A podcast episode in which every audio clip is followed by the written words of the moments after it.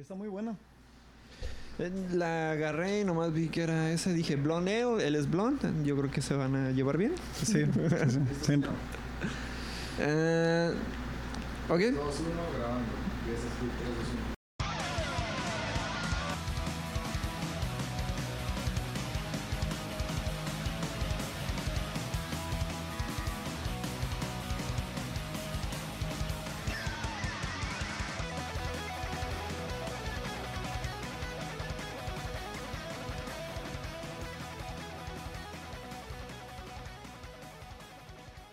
Bienvenido una vez más a este podcast. Yo soy Alex Herrada y en esta ocasión tenemos algo diferente.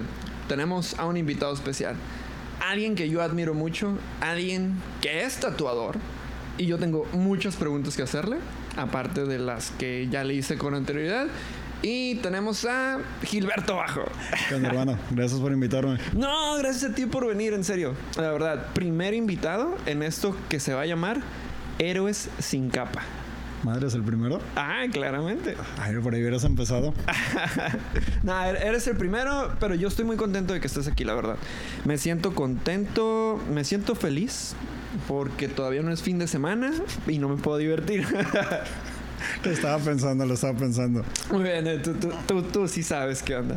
Este, Gilberto Bajo. Para los que no ubiquen, ya lo dije, es tatuador, tiene un estudio. ¿Cuál es el nombre del estudio que tienes? Ah, se llama Quimera Tattoo. Ajá. Está por el boulevard frente al Giuseppis de la Cacho, en Plaza Corona. Perfecto. Pueden ir a verlo, citas, lo demás. Vamos a dejar los contactos aquí en el video para que puedan dirigirse. Tiene muy buenos tatuajes. El equipo de producción que está en la parte de atrás nos va a hacer el favor de poder poner los tatuajes que él ha hecho. ¿Cuántos años llevas tatuando? Como profesional, cuatro años. En total le calculo siete. Siete años. Sí. O sea, cuatro años pro, tres aprendiz. Eh, Me considero profesional a partir de que encontré como un estilo que me gustaba y ya podía empezar a decir como, hey, yo no hago eso, yo no me siento cómodo haciendo eso. Ok, ok, ok. Me llama la atención algo. Para los que no sepan lo que ocurre en el mundo del, tatuado- del tatuaje, si me equivoco, tú me dices, ¿ok? claro. Pero lo que yo entiendo es que lo que ocurre es que no hay una escuela como tal. No hay escuela de tatuador, así tal cual. Eso es lo que yo sé, en México. Pues ya empezaron como con sus escuelitas, pero igual que pasó en el otro lado cuando se inició como el boom de las escuelas, los estudios no te contratan Ok, ¿por qué? Porque no lo estás haciendo como la tradición dicta La tradición dicta que tienes que estar de aprendiz. de en un aprendiz en un estudio. Entonces, esa es la escuela del tatuador. Sí. Eh, en México no es tan normal, se podría decir. Es, La mayoría de la gente compra un equipo y se pone a tatuar Ok. y después se hace bueno. Eh, Ah. es muy raro que alguien agarre un aprendiz. Por tiempo, porque el aprendiz no quiere hacer toda la, la talacha que le toca, vaya. Mm. Porque, pues sabes que la vieja escuela te hacía que pagaras porque te estuvieran enseñando y no precisamente con dinero, sino tú eres el encargado de limpiar todo el estudio, acomodar estaciones, limpiar los tubos, limpiar máquinas, eh, atender clientes y en el tiempo libre que tenías aprendías a tatuar. Hay algo que me llama mucho la atención de esto. Ah, tengo entendido que es muy similar a lo de la barbería. Y te lo voy a decir porque, porque yo fui barbero. Entonces, la manera en la que me enseñaron a mí es, ven, ves y te pongo a, a darle de vez en cuando, cuando haya ocasión. Pero me vas a barrer, me va- vas a estar aquí con nosotros, vas a estar haciendo esto, vas a cambiar el agua, vas a tirar la basura del baño, vas a limpiar el baño, vas a hacer esto, vas a hacer el otro. Entonces, muchas veces era una chinga. Para mí era una chinga estar ahí porque cortaba el pelo una vez al día. Entonces, la verdad sí era como que fastidioso. Pero, ¿cuál es el mundo de- del aprendiz? ¿Tú fuiste aprendiz? Sí, sí, sí, fui aprendiz, fui aprendiz de dos estudios y pues a diferencia de nosotros no tatuábamos. En verdad un aprendiz no agarra una máquina de tatuar hasta años adelante. Eh, la mayor parte del tiempo es calcar. ¿Para qué? Para educar el pulso. Y después empiezas a pintar en acuarela, que es muy parecido a tatuar. Eh, empiezas con tus negros y después vas metiendo los colores. No fue albur. Ah, perdón, pero pues, creo que creo que eso de los negros sí Ah, pues, me está intrigando. ¿Te- te intrigan los Sí, negros? Ya me está intrigando. Ah. La cultura, la Ah. cultura. vaya. Y ya después te enseñan a armar y desarmar las máquinas. eh, y después empiezas con frutas. Y eventualmente te toca a ti. Y después tatúas a algún valiente que se anime a, a que experimentes. Aguanta, aguanta. ¿Te toca a ti con tú mismo te tatúas? Sí, Oh shit, no mames. No sabía eso. sí, por eso yo tengo todas las piernas como llenas de tatuajitos y cosas babosas. Porque pues había que practicar en algún lado, había que practicar diferentes cosas y pues qué mejor que mis piernas. Mm, Bueno, bueno, o las piernas de alguien más. Pero pues aprendiste. Sí, sí, porque eh, por ejemplo cuando yo empecé, no empecé directamente en un estudio, empecé en mi casa, empecé regándola y pues me tocó y me ha tocado al paso de los años ir reparando esos tatuajes que hice cuando, cuando empecé, antes de entrar en el aprendizaje. Entonces, pues te das cuenta que tenías mal la aguja, estaba más salida, o usabas el tubo equivocado, eh, no estabas también sin albur enterrando lo suficiente. Ah, ok. Y pues te digo, simplemente es un proceso. Es un proceso. Hay gente que, que nace con el don de tatuar aunque no parezca y que al año ya se convierten en monstruos. Hay gente que tarda un poquito más. Pero es- un, es un don, vaya. Es un talento que sí debes de tener. No todo el mundo puede decir agarra una máquina y vamos a darle. A huevo. Y fíjate que eso es algo por lo que me llamó la atención también invitarte. Ah, ¿Por qué el segmento de héroes sin capa? La verdad es que mm, pienso que vivimos durante mucho tiempo con los estigmas de los tatuajes. Nuestra edad, digo, para los que no sepan, pues yo tengo 29 años, ya para 30, y Gilberto tiene una edad que no voy a decir. ya, bueno, no lo voy a decir yo, la va a decir él. Estoy igual 29, 30. Ah, a ver, yo no lo dije, lo dijo él. Este, para aclarar dudas, está comprometido o tiene una relación. Así que evítense o absténganse de hacer comentarios al respecto. Eh, sí, porque nos me está viendo su novia y ya me hizo caritas de, hey, hey, aquí estoy bien, no se les olvide. Eh, entonces, esa es la vida del aprendiz. Te ponen a hacer cosas culeras, la verdad. Pues yo tuve perforado el ombligo como por un mes. Oye, eso fue requisito para... No, no, no, no, pero es, um, como todo castigo, como tipo de enseñanza de que hiciste mal muchas veces algo Ay. o simplemente no, te, no les gustó algo. Es como, ah, pues es parte de él. Y sí, traía acá mi, mi aretito con sus colguijes. Bien bonito. Lo bueno que tenía bonito abdomen en esos años, Ah, así mira. que...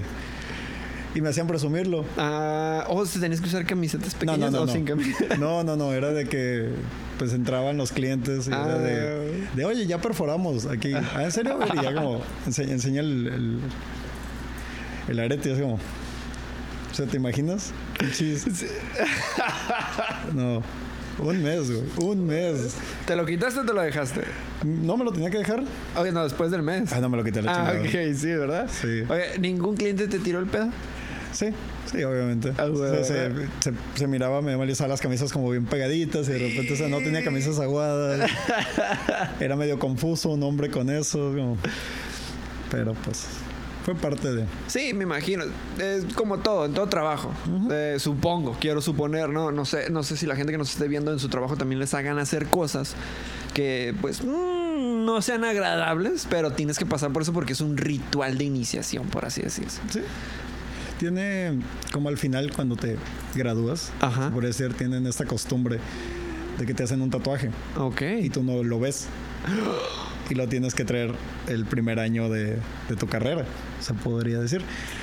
Entonces, eh, yo llegué al estudio y me dicen, ah, prepárame la estación. Y yo, "Ah, Simón. Eh, y veo que el tatuador estaba haciendo un stencil, pero no, no miraba, así como que no me dejaba acercarme. Yo como, pues está bien, no sé qué vayas a hacer. Y no había clientes. Eh, me dice, párate, te voy a, a tatuar acá atrás. Y yo, ¿cómo que? Me dice, sí. Y yo, bueno, pues, pues parte del show. Entonces ya me pusieron el stencil, me recosté. ¿Qué te gusta? Como 20 minutos fue el tatuaje. Ok. Y cuando pues, terminó me dice, felicidades, dejas, dejas el nombre de aprendiz ya puedes tatuar. Y yo como, después fue como, qué chingados me pusieron atrás de la oreja. Bien paniqueado. Un pito. Un pito. No, Por favor, no. un pito. No, es, es mi maquinita de tatuar. Ah. Sí, no, ya, ya tuviera el cuello tatuado si me hubieran puesto un pito, pero... No, fue Con otro pito lado. sí. con lo que sea, pero que no lo tuviera. No, me lo... O sea, sí me tocó ver casos eh, de que les pusieran como el, el tramp stamp o... Cosas acá bien random y al, al año se los tapan. Pero sí, no, a mí, pues tuve, tuve buena suerte. ¿Te lo, ¿Te lo has quitado o lo tienes? No, aquí lo tengo. Ah, todavía. huevo. Sí, es, es la maquinita que tengo acá atrás, que es- se ve más cuando ando pelón, pero... Mm, ok, ok. ¿Está en la parte de acá de la nuca? No, no, no.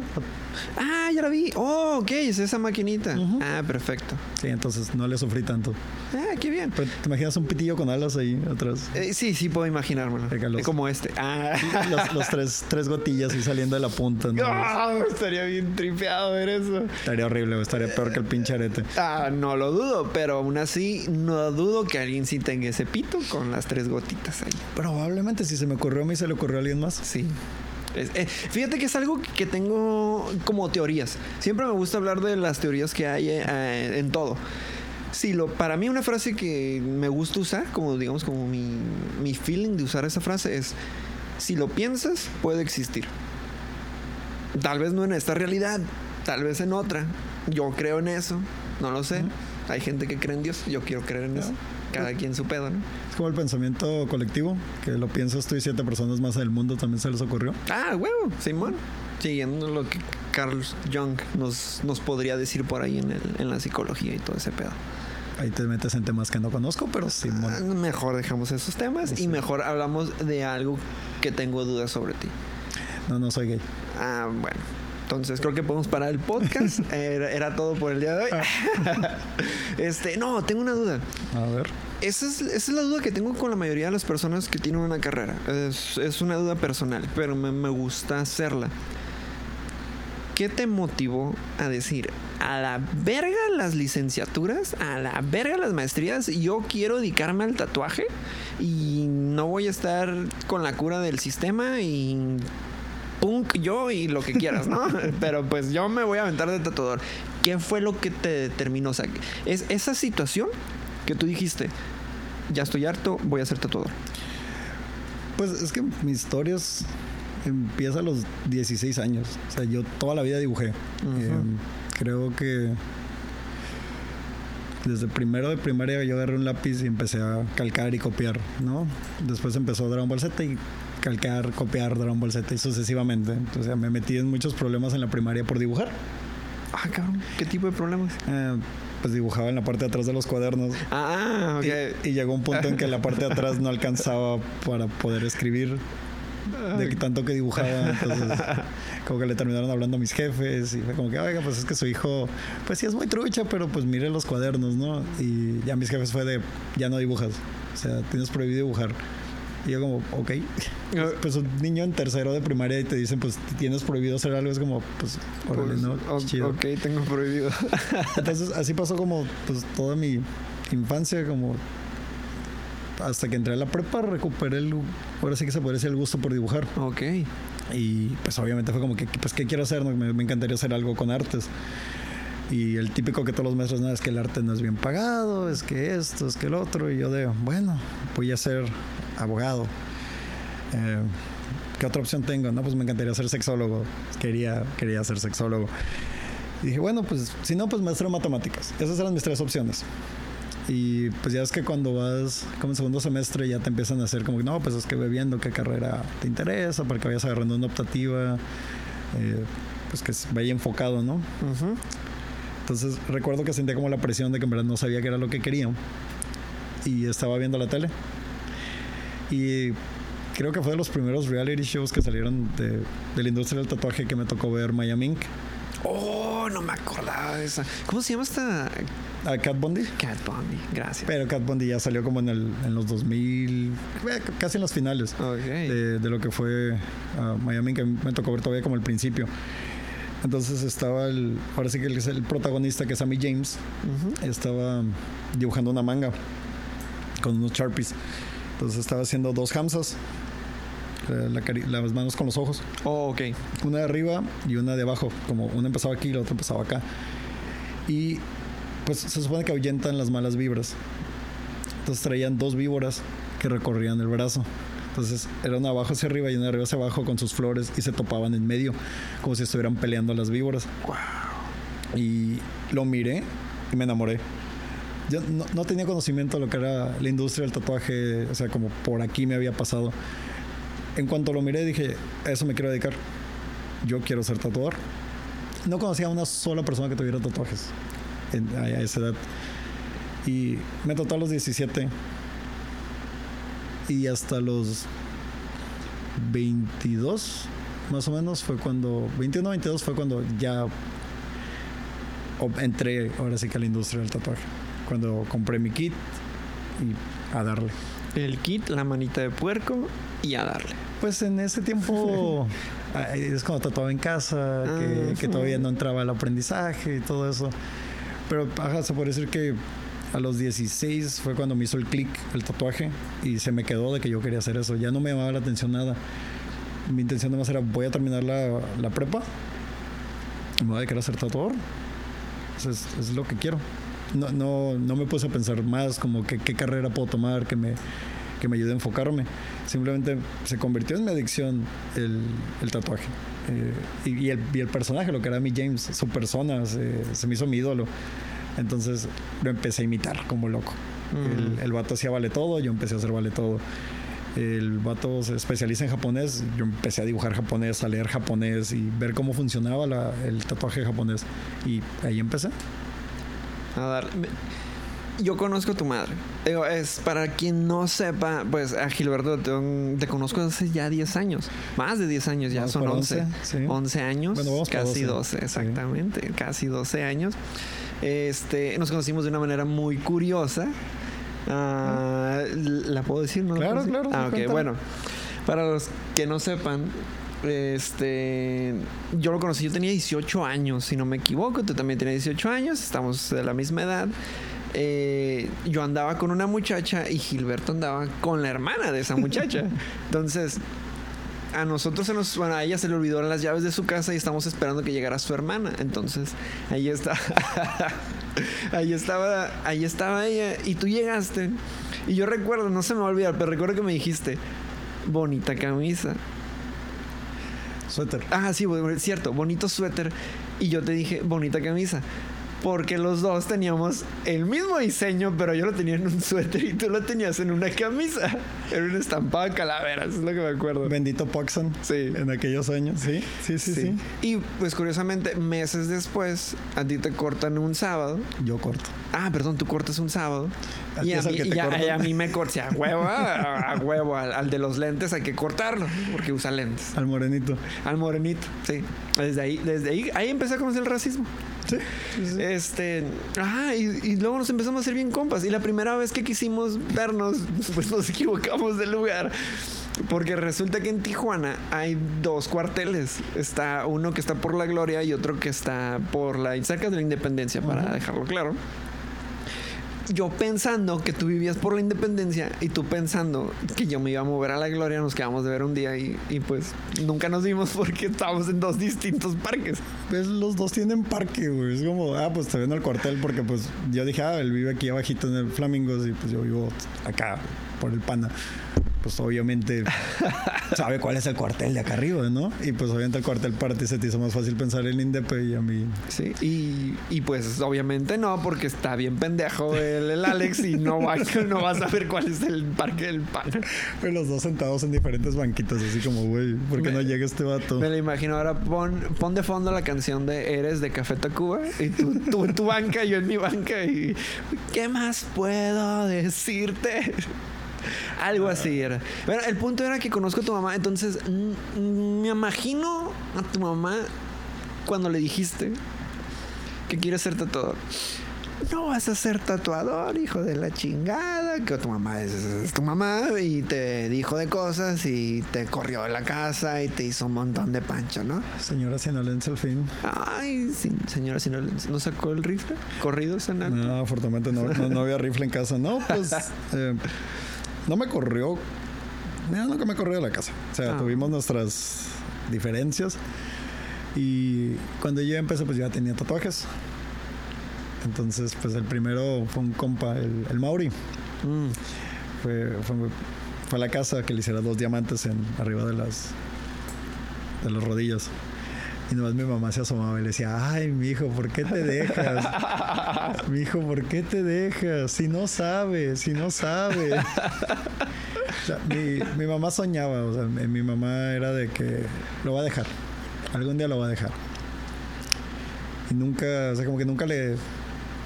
O sea, recientemente, eh, sí creo que los últimos dos años es como que ya por fin le cayó, le cayó el 20 de que, de que esto me dedico, que de esto vivo y que con esto pues me mantengo, ¿no? Pero sí, no, al principio era de estudiar algo, aprovecha que sabes inglés, no dejes los trabajos, esto es momentáneo, se te va a quitar. A diferencia de mi papá, que mi papá siempre fue de yo te pongo el, yo te pongo tu, tu localito y, y yo esto y, y mi papá de que sé tu propio jefe. O sea, yo siempre fui empleado, pero tú no, tú no seas empleado. O sea, si esto es lo que a ti te apasiona, yo te apoyo. Porque regresando un poco a la historia de cuando me prohibieron dibujar, Ok.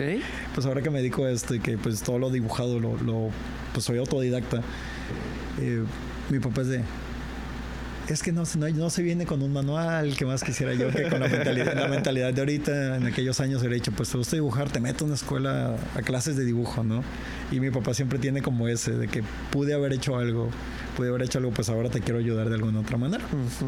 que nunca se lo he aceptado. Como. eh, siento el tatuaje como que es muy mío y que lo poco o mucho que yo logre, pues. Sé que va a ser. Tuyo. Sí.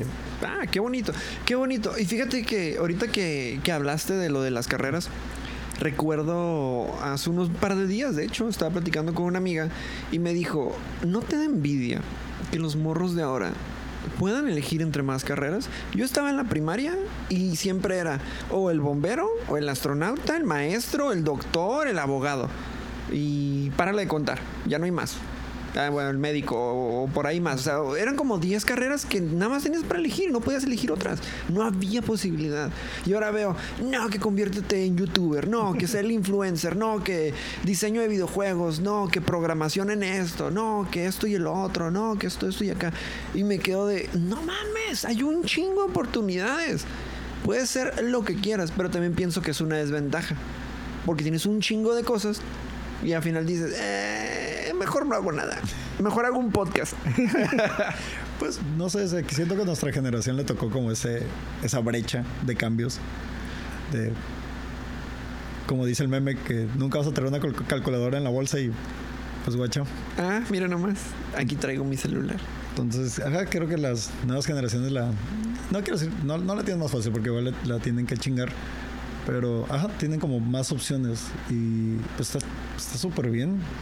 O sea, la vida no es cuadrada, tiene que seguirse expandiendo y en 10 años va a haber muchas más cosas que la gente va a hacer. Sí, a huevo. O sea, en 10 años yo me imagino un, un mundo posapocalíptico. Creo que ingenieros en hidráulica se van a ocupar para conseguir agua o algo así por el estilo. Estaría cabrón. Pues según se acaba en el. Se acaba en 10 años, ¿no? Dicen. O, el 2 de octubre. O el 3. ¿Cuándo era lo del meteorito? 3, ¿no? 3, 3 de octubre, sí. ¿No tiene nombre el meteorito? No sé, pero tú y yo hay que ponerle uno. ¿Qué nombre se te ocurre? ¿Cómo se llamaba el de los Simpsons? Ah, su madre, ¿cómo se llamaba? El que al final se quema, como que le hacen. Eh, Sí, y no pasa nada. Ay, no, no me, no me extrañaría que pasara igual. Los Simpson los Simpsons. lo dijeron de nuevo, lo predijeron de nuevo, Ah, ¿no? claro. No sé, yo, lo- yo le pondría el Gil. Ay, qué feo. No, ¿por O qué? sea, el Gil nos va a chingar a todos. Pues, pues ah, que- En dos, en que tres meses. si, dos, ya, tres meses. si- si ya me chingó a mí. Ah, ah, ah. Cosas privadas, no, por Ah, favor. sí, cierto. Compórtate. Ah, perdón. Traigo a la novia. Ah, sí, sí. Discúlpeme, discúlpeme, señorita. Este. Ah, una. Ok, tengo una serie de preguntas que te quiero hacer. A ver. Es válido, va. Ok, si tuvieses que definir en una palabra tu trabajo, ¿cuál sería? Diferente. Diferente. ¿Por qué diferente? Porque intento no replicar lo que hay en el internet. Ah, Y la cultura en Tijuana es todo el internet. Todo el internet. Eh, Es el mismo San Judas que todo el mundo trae. Es el mismo León de Maluma que todo el mundo trae. Ah, es lo mismo, una y otra y otra y otra y otra y otra vez. Ok, eso me lleva ahora a pensar en esto. Tú como tatuador, supongo que tienes un cliente que te caga. No hablamos de una persona. O tal vez sí tienes una persona que te caga, ¿verdad? Pero o muchas, no lo sé. Pero eh, hablamos de cli- clientes, ya. Específicamente en clientes, ¿cuál sería el tipo de cliente que no debe de ir a un tattoo shop? Nunca. O sea, tú quítate esa idea de cliente y cámbiala y después puedes regresar. ¿Cómo sería?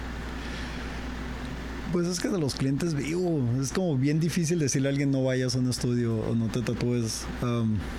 Creo que en cuanto a gustos de tatuajes no tuviera un cliente que no, Ok. que no me molestaría, creo que fuera más el, tip- ¿Personalidad? el tipo de persona del Ah, cliente. Eh, ¿Cómo sería ese cliente? Los quejumbrosos histéricos ah, o los que llevan el club de fans para estar gritando dos horas de tatuaje ahí. Es- ese tipo de cliente, el, el que, el mírame, estoy sufriendo y estoy aguantando un tatuaje. Es como, ok, sí duelen, pero Ajá. no duelen tanto. Sí, Vas a venir por más, no te apures. Sí, es todo, como- está bien. porque me ha tocado que, no sé, te- tengo muy presente este vato, este vato como los comerciales, que llegó y el vato estaba muy bien. Fue, quería un tatuaje en la cadera y uno en el pie. El vato estaba bien, sólido. Empezó a llegar gente y en, cua- en cuanto, entre mayor cantidad de gente llegaba, porque llegaron tres personas, su nivel de tolerancia al dolor empezó a disminuir, según él. Entonces, entre más gente llegó, más ruidoso y más molesto era el vato. Pero el punto era que lo estaba tatuando y él no se movía. O sea, estaba como al principio, estaba como quieto, como estás tatuando toda tu chamba. Pero entre más circo se armó, más gritaba y más gritaba. Y como, aquí estoy, yo lo estoy aguantando y ustedes tres no. Yo soy el primero que se va a tatuar. Después regresaron sus amigos y se tatuaron también. Y los tres, nadie fue gritón. Ok. Pero ese tipo de cliente fanfarrón que quiere llamar la atención Mm. es el como, por favor, no. No lo hagas. Sí. O, o te molesta que uses audífonos. Como, Ah, ok. Sí, me imagino también, ¿no? Pues es que te tienes que concentrar en tu dibujo. No es solo calcar. no. O sea, es más que, que eso. O sea, porque aparte, yo veo tatuajes en blanco y negro y digo, bueno, creo que calcó, pero luego empiezo a ver sombreado y digo, no mames, eso está muy cabrón. Luego cuando empiezo a ver color, color perdón, yo, creo que deberían regresarme a preescolar porque yo no sé colorear. Soy pésimo. Yo, si hago un dibujo no le puedo poner color porque lo voy a cagar. Pero yo admiro mucho a los tatuadores por ello. Se me hace algo muy cabrón. Pero pues igual nos dividimos en gente que le gusta el color, gente que no le gusta el color. Yo prefiero mil veces hacer color que hacer sombras. Y prefiero decirle a alguien como, eh, te recomiendo a Sutanito porque sé que hace sombras mil veces mejor que yo, ¿no? Mm. Sé como, mejor voy con él. Ah, Ok. Este. Ok, de, de eso, de eso que. Perdón, es que se me ocurren un chingo de preguntas. De eso que, que tiene que ver con lo de los tatuadores de recomendar. Hay- me imagino que hay como en todo mundo. Hay quienes sí te van a recomendar y hay otros que no te van a recomendar. Quimera, Tattoo Studios, ¿sí recomienda?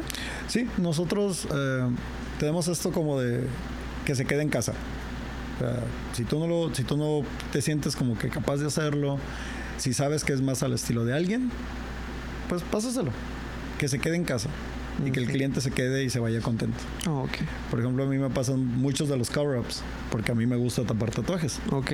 Y sí, eh, a mí es el de, ah, ¿quieres taparte mira? Habla con él.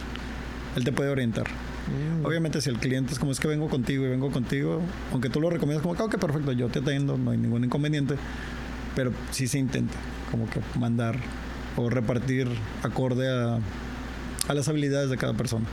Qué bonito, porque pienso que se va acabando esa mentalidad del mexicano que quiere chingar al otro nada más porque sí. O sea, yo no lo sé hacer, ¿para qué me voy a meter en un pedo cuando no sé hacer algo? Y me, en vez de tirarle tierra a otra gente y querer yo hacerlo yo, pues mejor se lo paso. O sea, es un compa, es bueno, es mejor que yo, lo admito, en este estilo, pues, pues se lo doy a él.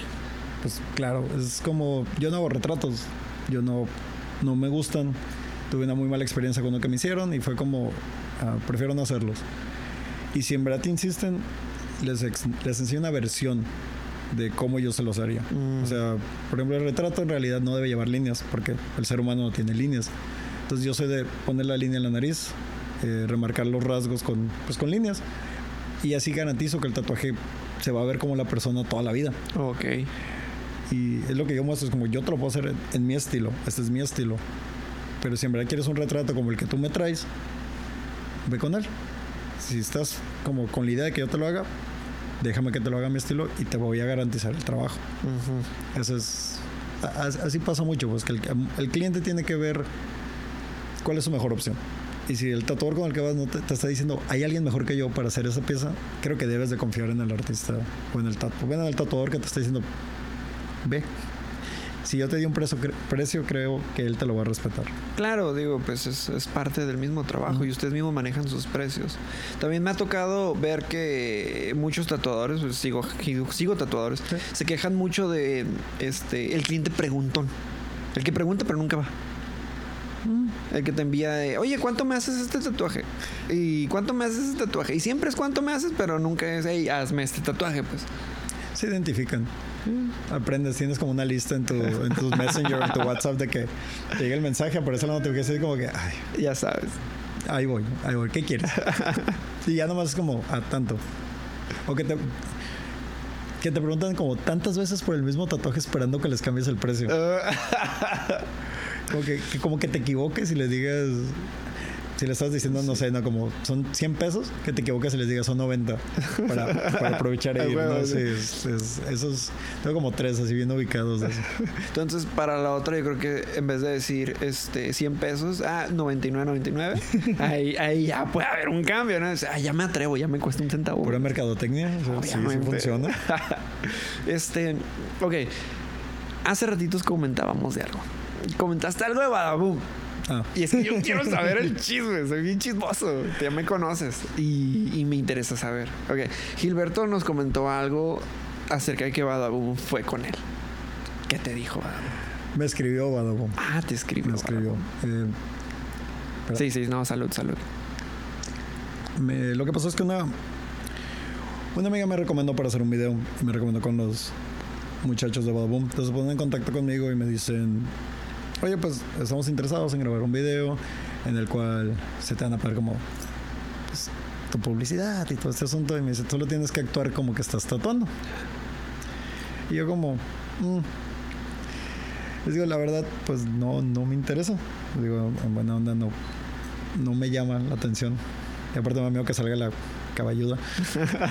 Por atrás, ¿no? Sí, no, pues, mordida acá.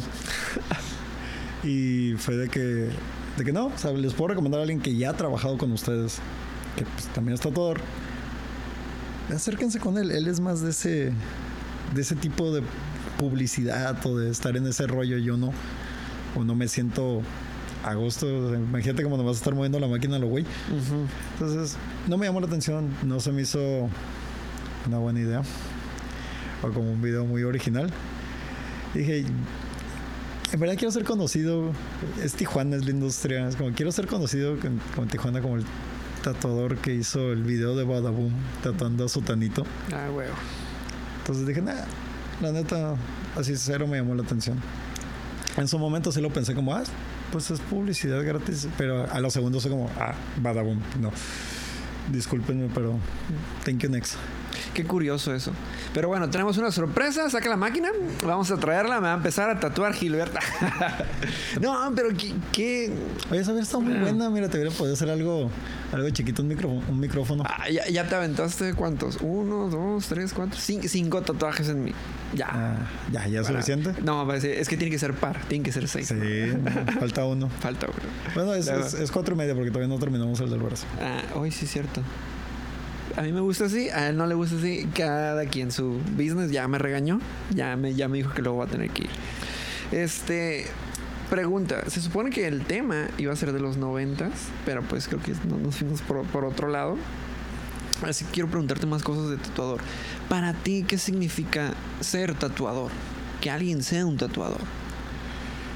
Pues no puedo hablar por los demás, pero para mí, eh, lo que es el. Yo considero el tatuaje es un arte, pero creo que el tatuador no se debería de llamar un artista. Ah, cabrón. Lo considero muy diferente lo que es un artista eh, hacia lo que es un tatuador. O sea, tú. Un, un artista expresa lo que siente en su cabeza. un tatuador trabaja bajo comisión. Mm. Sigue siendo lo que él se imagina, pero es la idea de alguien más. Entonces, creo que simplemente el, el ser tatuador o el ser cualquier tipo de artista es tu manera de dejar la huella en, en este mundo donde ya todo es desechable.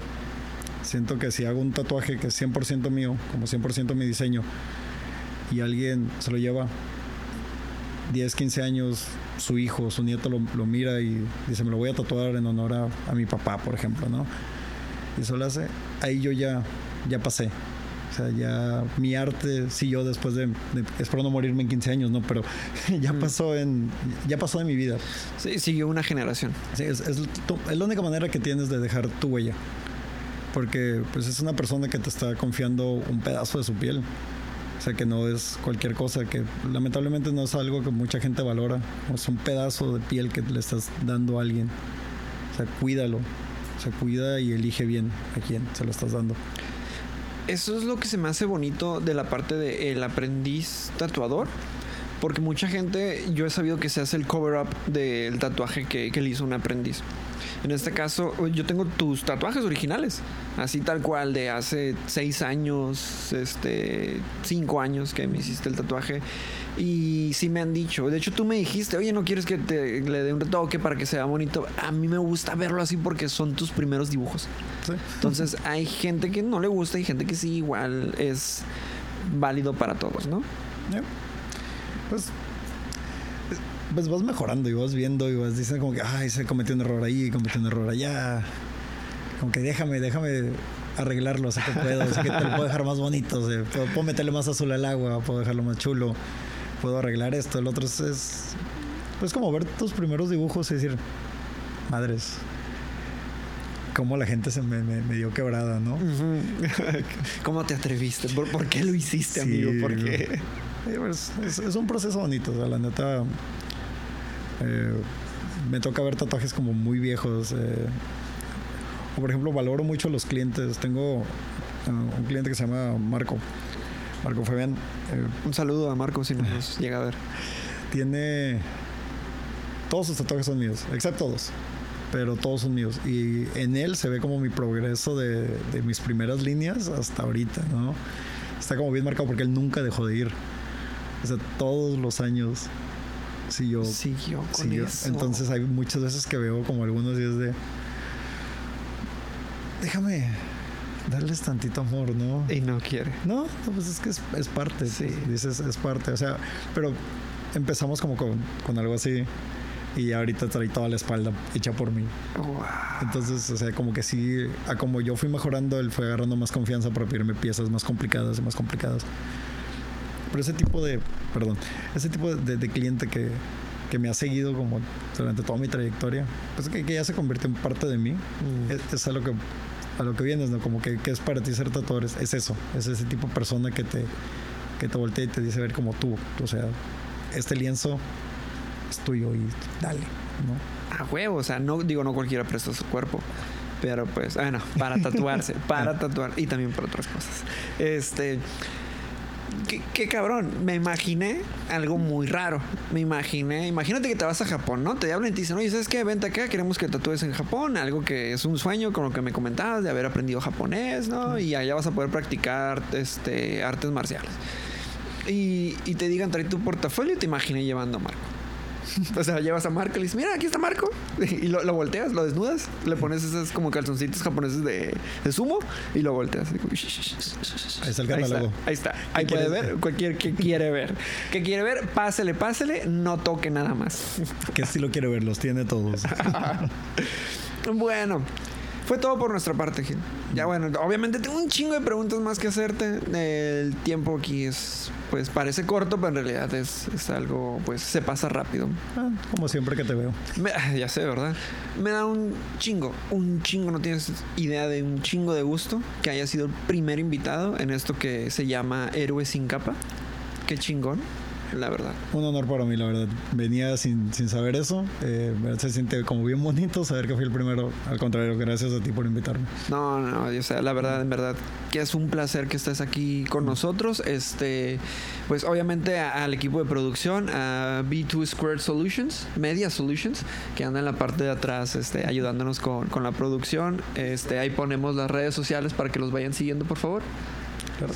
Ah, B Squared Media Solutions. Para que nos vayan siguiendo en Instagram. Vamos a poner tus redes sociales. ¿Las quieres comentar? Están más complicadas, pues solo es el Instagram y es Gbaes. Mejor que aparezca ahí el loguito, está más sencillo.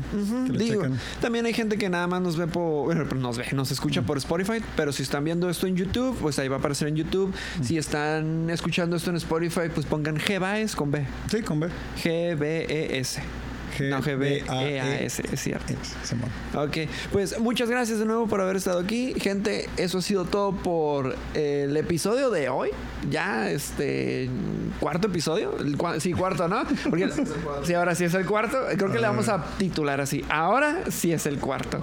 Este, muchas gracias por acompañarnos. Eh, espero que tengan una hermosa semana. También te deseo una hermosa semana a ti, Gilberto. Gracias de nuevo por haber sido nuestro invitado. Y nos vamos. ¿Algo que quieras decir antes de irnos? ¿Un saludo o algo así? Ah, de nuevo, gracias a ti, Chulo, por invitarme. Sería todo. Perfecto. los muchachos. Galán. Nos vemos. Muchas gracias. Sigan y sintonizando. Y si no han escuchado los demás podcasts, vayan y corren a escucharlos. Denle, denle.